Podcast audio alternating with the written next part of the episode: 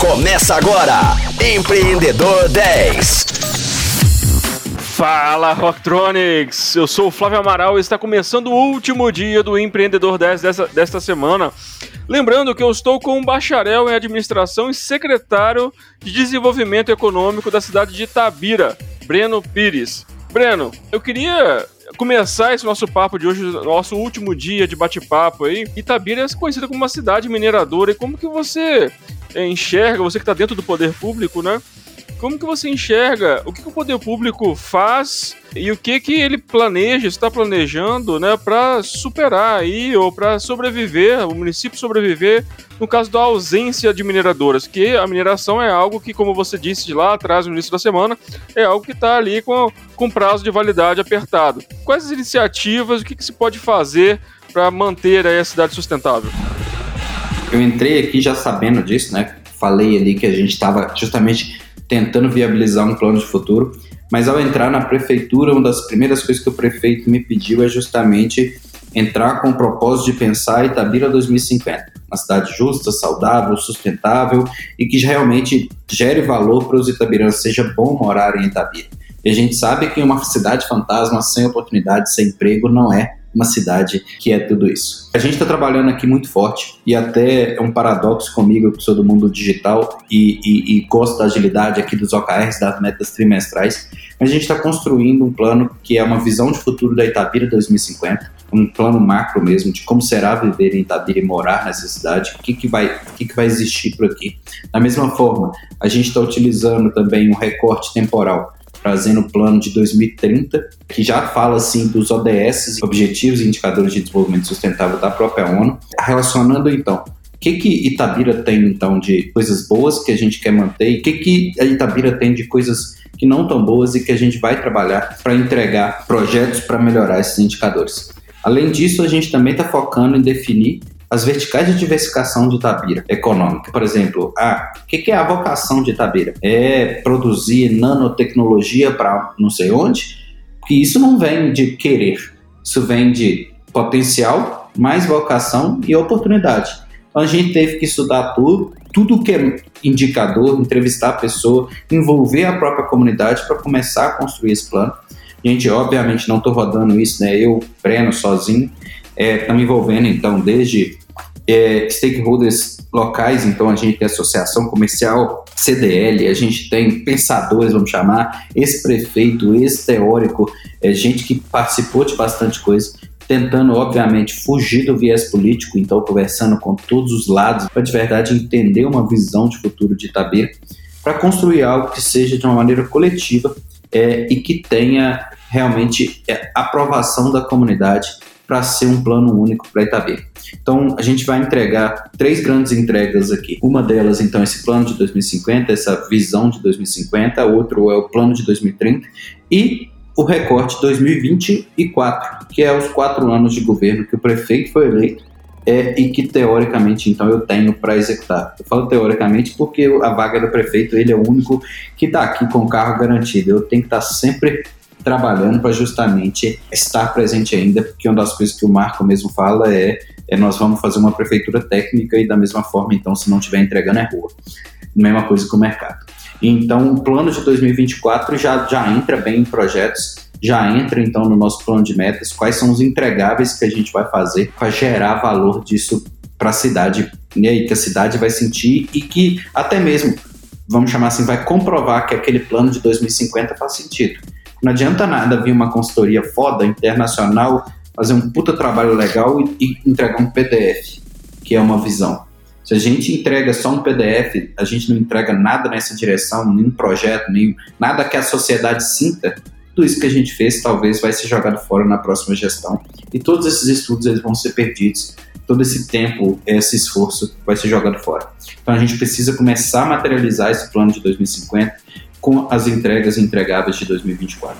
Itabira, como você bem disse, é uma cidade mineradora, é, tem 80 anos de mineração, e desde a criação da CEFEM, que é o royalties em si da mineração, é uma cidade então considerada rica, mas uma cidade mineradora ela tem seus méritos, né? Ela tem suas vantagens de ser uma cidade rica, de gerar muito imposto em si, recolher muito imposto. Da mesma forma, ela tem os desafios. Eu mesmo, então, sou empreendedor aqui em Itabira. De verdade, eu já cansei de formar gente para no dia seguinte falar que vai trabalhar na Vale.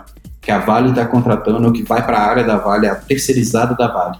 E é a realidade em si que a grande maioria das empresas elas sofre uma competição com uma multinacional que paga bem, remunera bem seus funcionários então, muitas vezes o próprio comércio daqui, beleza, ele pode vender até da Vale, mas empresas que não têm nada a ver com a Vale, que fazem um produto totalmente diferente, sofrem do fato de estar longe ou do lado de uma grande empresa, de uma empresa que, que vamos chamar assim, que, que é um imã de, de pessoas, de oportunidades para ela mesma. Estar numa cidade mineradora é complexo, empreender numa cidade mineradora é complexo e gerenciar como gestor público uma cidade mineradora, mineradora complexa. É, a gente tem um orçamento que é um dos maiores orçamentos per capita do Brasil, e esse orçamento maior, dos maiores per capita, é, um, é isso há muito tempo, e a gente tem uma cidade que, que não corresponde a tudo isso, que não tem todos os instrumentos públicos para tudo isso, não tem escola de qualidade para todo mundo, não tem creche para todas as crianças, não tem saúde de qualidade para todo mundo, mesmo com despesas muito altas, com custos muito altos. Por quê? Porque dinheiro sempre foi fácil. A gente sabe que o orçamento do ano que vem estava indo para um bilhão de reais ano. E a gente tem 100 mil habitantes. É um orçamento astronômico. Daria para fazer um milhão de obras. Mas, da mesma forma, a prefeitura, ela é, é, vamos chamar assim, é uma esponja. Ela vai criando novas formas de gastar dinheiro, novas formas de empregar a comunidade. A máquina pública ela tem que ser revista, ela tem que ser passada por uma, um orçamento base zero, mas da mesma forma, então, cortando em si todas as despesas necessárias para realmente investir isso. Então, existem regras em si da própria CEFEM, então, desse imposto, para onde que deve, que pode ir esse imposto, e, e, que não são cumpridas, que o Ministério Público mesmo já trouxe. Então, a gente paga aqui em Tabira saúde, com, com limpeza urbana, com verba que é para desenvolvimento econômico, para que é para oportunidade. Isso vem histórico, não adianta alguém que entrou igual eu entrei há nove meses querer mudar, porque senão a, a limpeza urbana não vai ter. Por quê? Porque as despesas macro da cidade, que realmente importa, estão consumindo tudo. Então, por enquanto, tem que manter isso. É melhor ter uma cidade que investe seu recurso do futuro no agora, na limpeza urbana, do que não ter limpeza urbana e não. Enfim, não vai adiantar nada. A gente tem que tratar as causas raízes dos nossos problemas. E muitas vezes a causa raiz desses problemas envolve lei, envolve vereador, envolve Câmara e envolve um processo mais moroso e tira privilégios e, e, e conquistas, vamos chamar assim, que muita gente sempre teve. Então a gente tem que ter esse baita desafio aí de aos poucos ir mudando tudo e sem desistir há um movimento na cidade de jovens que se formam, seja no ensino médio ou técnico, mas aqueles que não, não querem ir para o comércio nem para mineração, eles saem da cidade para procurar oportunidade em outros municípios. Como que você enxerga essa, como que o poder público, né, pode reter essa mão de obra para o município? Como que você pensa em fechar essa equação, se é que pode fechar? Bom, a gente tem que lutar para melhorar essa equação, né? A gente tem uma universidade federal aqui, a gente sabe que na universidade federal os números daqui é, hoje são 50% dos alunos são de fora de Itabira, são pessoas que vêm até do Brasil inteiro. Não reter uma parte desses talentos é esperado e normal. A pessoa veio para fazer a faculdade e vai para outro lugar. Mas os nossos números são muito baixos. A gente não retém a grande maioria das pessoas. Nem o próprio Itabirano a gente tem retido. E justamente a fuga de, de talentos da cidade faz com que a gente perca essa densidade de talentos que a gente poderia justamente não explorar. Explorar é muito feio, mas essa densidade de talentos que a gente poderia ter na nossa cidade, que poderiam estar trabalhando por aqui, que poderiam estar fazendo ou empreendendo por aqui, ou trabalhando em alguma empresa legal por aqui. Mas a gente então tem que justamente trabalhar com qualidade de vida, com ambiente de negócio, para justamente esses talentos quererem ficar em Itabira. Por exemplo, o que, que tem para fazer em Itabira? Ah, tem que ter cultura, tem que ter esporte, tem que ter tudo em si que faz uma pessoa enxergar essa cidade. E não ser uma cidade morta, vamos chamar assim, uma cidade vazia, sem cultura, sem evento, sem nada. As pessoas têm que querer viver em Itabeira e querer viver, então, não é só financeiro também, não é só uma empresa pagando bem pra, pra caramba, mas para morar numa cidade que é ruim. Então a gente tem que trabalhar em diversos pontos e, com certeza, fomentar o empreendedorismo para que novas empresas nasçam e que a gente consiga pagar bons salários para os itabiranos para eles não precisarem buscar oportunidades fora. E para os agentes públicos, né, seja de Itabira, de qualquer outra cidade do país, é, o que, que você poderia dizer para eles sobre a importância de se investir em ecossistemas de inovação? Como eu disse, nove meses de prefeitura só, estou fechando a minha primeira licitação agora de justamente do termo é, né, de criar esses co-works e investir é, num, num, num agente de aceleração, no, no programas de, de então para rodar um programa de aceleração, para aceleração e todos os eventos desse ecossistema de inovação que a gente vê por aí. O que, que eu digo baseado em experiência de outras pessoas é que justamente que dá certo, é que dá oportunidade para as pessoas e que gera negócio, mas da minha oportunidade eu ainda não posso botar a mão no fogo e falar que já deu certo, mas eu tenho certeza e tenho visto com bons olhos é, tudo isso e tenho visto que as pessoas têm visto com bons olhos esse investimento que a gente está pretendendo fazer nesse ecossistema de inovação. E para fechar esse nosso papo, lógico que não pode faltar o nosso bate-bola, então fala pra gente aí um bom livro. Você nada ortodoxo nessa aqui. Requisite Organization do Elliot Jacks. É um livro que fala então de uma empresa perfeita, onde as pessoas estão nos lugares certos, onde os desperdícios são bem menores, as oportunidades são muito mais capturadas porque esse maluco aí chamado Elliot Jacks, ele acredita num negócio chamado capacidade de atuação, e essa fórmula da capacidade de atuação de uma pessoa envolve cognição, que significa que é a capacidade dela de enxergar mais longe ou enxergar o dia de hoje. Tem gente que a gente conversa e ela realiza tarefas operacionais e, e enfim, ela conversa já falando do dia de hoje, do que, que ela vai fazer hoje só, o que, que é o trabalho ali dela é, é, é o dia, é com o que, que você trabalhar, ah, eu trabalho né, fazendo o dia de hoje. E agora tem gente que trabalha para pensar o futuro, que tem a capacidade cognitiva de enxergar o futuro. É, essa cognição, ele fala que a gente aumenta ela com, com o tempo, com as pessoas vão crescendo a sua cognição com o tempo e vão sendo capazes de entregar projetos cada vez maiores. E esse livro, então, ele, ele, ele questiona tudo isso. Então, questiona por que, que por exemplo, você falou aí do, dos maiores problemas do órgão público. O concurso público, ele coloca pessoas que talvez são excelentes técnicos e não excelentes líderes em papéis de liderança numa estrutura que mantém todo mundo estável nessa posição pelo resto da vida. Da mesma forma, eu tenho um cargo comissionado, eu fui indicado pelo prefeito para estar no cargo de secretário. Eu posso estar muito bem vetando coisas de gente que tem mil anos de prefeitura e já tem uma experiência, uma capacidade muito muito grande ali. Então ele fala de tudo isso, de papel, de pessoa, de relação entre chefe, líder e, e liderado, de capacidade individual de trabalho de cada um. Ele fala de muita coisa e pouca gente já leu tudo isso. Esse livro em si específico e esses estudos do Elliot Jacks, é porque justamente talvez é visto como uma, uma lógica do tipo assim, você é, é parece que tem gente que critica que ele fala assim, ah, você é, você é limit, crença limitante é que você, o seu destino é mais ou menos esse. Mas eu já leio e interpreto de uma forma totalmente diferente, gosto bastante desse formato que ele propôs e faço bastantes entrevistas justamente é, de emprego para buscar pessoas com essa capacidade de cognitiva grande, mesmo que talvez não tenha o conhecimento técnico, não tenha é, a experiência em si, mas já tenha essa visão em si de, de, de processos, visão de, de, de futuro até mesmo, para trabalhar de uma maneira diferente, para questionar as coisas, para fazer a, a, diferença aí no mercado. E um benchmark na área de inovação, qual que você compartilharia com a gente? Tem uma que eu gosto bastante, chama Buffer dos Estados Unidos, é um gerenciador de rede social, mas eu não gosto não é do produto não, eu gosto é da forma como eles é, fazem a gestão, tem um, tem, um, tem um blog chamado Open Buffer que mostra tudo. E é, é, a coisa mais de destaque, mais legal, é justamente a planilha de salário pública e com base o salário baseado em experiência e localização.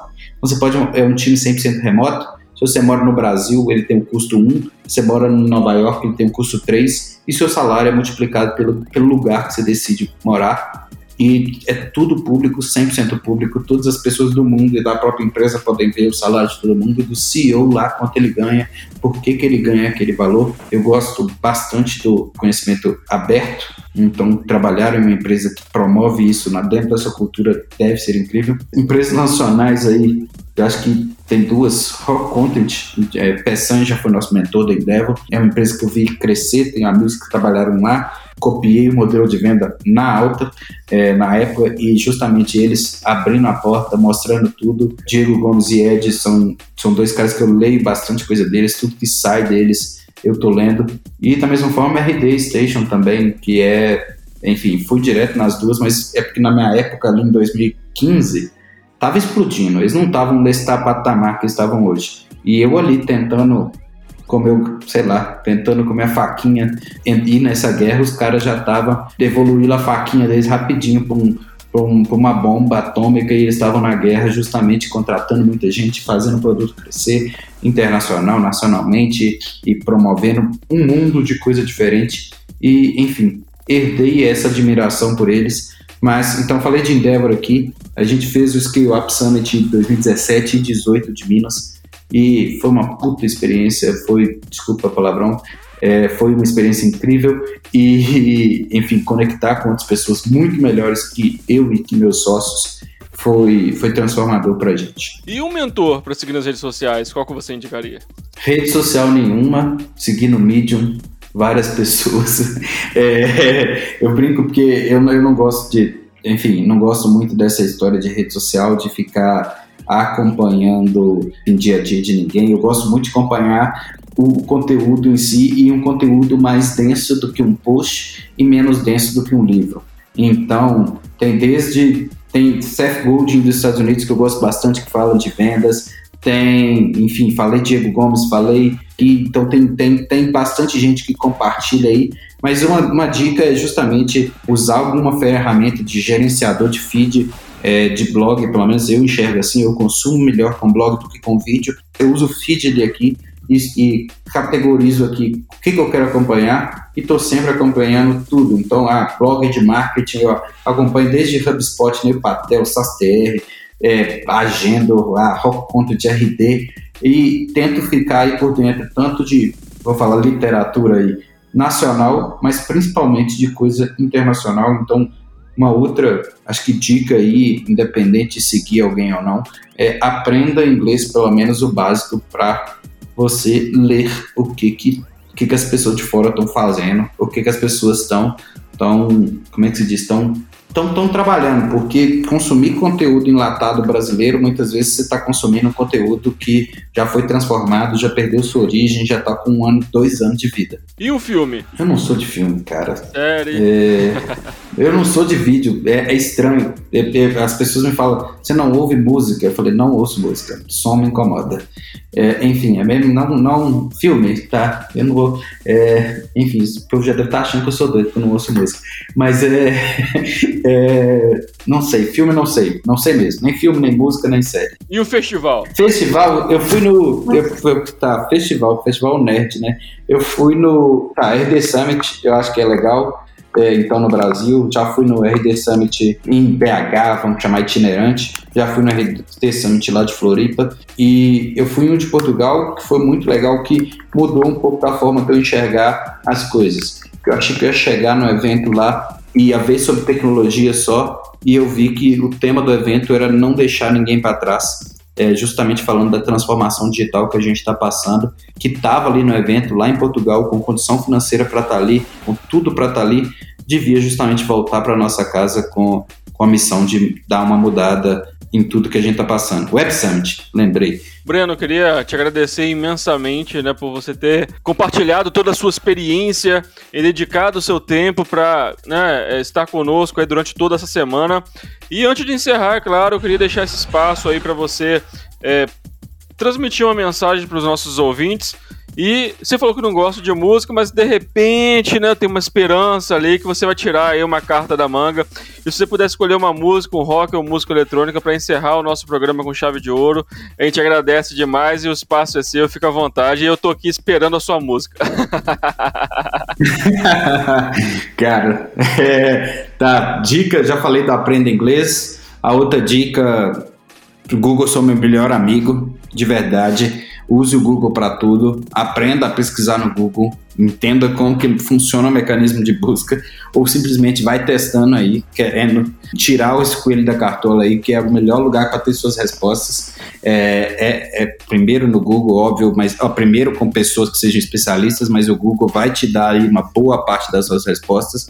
O outro ponto é bota em prática o que você, você tiver afim, se organize, óbvio, bote a prioridade, defina o que, que é suas prioridades mas bote em prática os seus sonhos, não, não arrependa, eu acho, de não tentar, não arrependa de não começar. E se você está ouvindo isso e trabalha numa empresa, por favor, cara, se tem alguma coisa que te incomoda, chuta a porta e, e, e, literalmente faz as, faz as coisas direito, não, não fica na mesmice. Eu sei que né, é difícil, o chefe talvez está te mandando fazer as coisas do jeito que elas são, mas se você acredita que dá para fazer as coisas diferentes, vai lá e chuta a porta e faz diferente ser incomodado é uma, uma parada que eu valorizo demais hoje em dia. Então, quando uma funcionária minha virou para mim e falou assim: Breno, cara, eu fiquei tão triste no dia que a gente veio essa reunião que era tão importante para mim e você veio tão despreparado. Tipo, realmente eu tava despreparado, eu fiz essa autocrítica e eu mereci tudo aquilo ali e nunca mais eu fui fiz uma reunião do lado dela despreparado. Eu sempre tentei estar preparado, sempre tentei honrar essa expectativa. Agora, se, ela, se eu tivesse,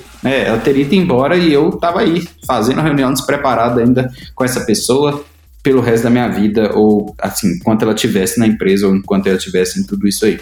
Então, fala o que você pensa, óbvio que com bom senso, né? Não precisa falar isso na frente, no meio da reunião, interrompe a reunião para falar que, você, que eu estou despreparado. Espera a reunião terminar, chama num canto, fala de um jeito bacana, mas não deixe de passar os seus feedbacks, suas ideias ou suas crenças. Então, seja você mesmo. E música, cara, não tem. Juro, juro, juro, juro. Eu não fui alfabetizado com música. Breno, queria te agradecer imensamente mais uma vez aí pelo seu, né, sua dedicação e estar tá aqui conosco e compartilhar toda essa sua experiência conosco mais uma vez agradecendo. E Rocktronics, muito bom estar com vocês aqui, né, ao longo dessa semana. Vou nessa, espero vocês na próxima segunda com mais um Empreendedor 10. Até mais. Você ouviu Empreendedor 10, só aqui Rocktronic inovadora.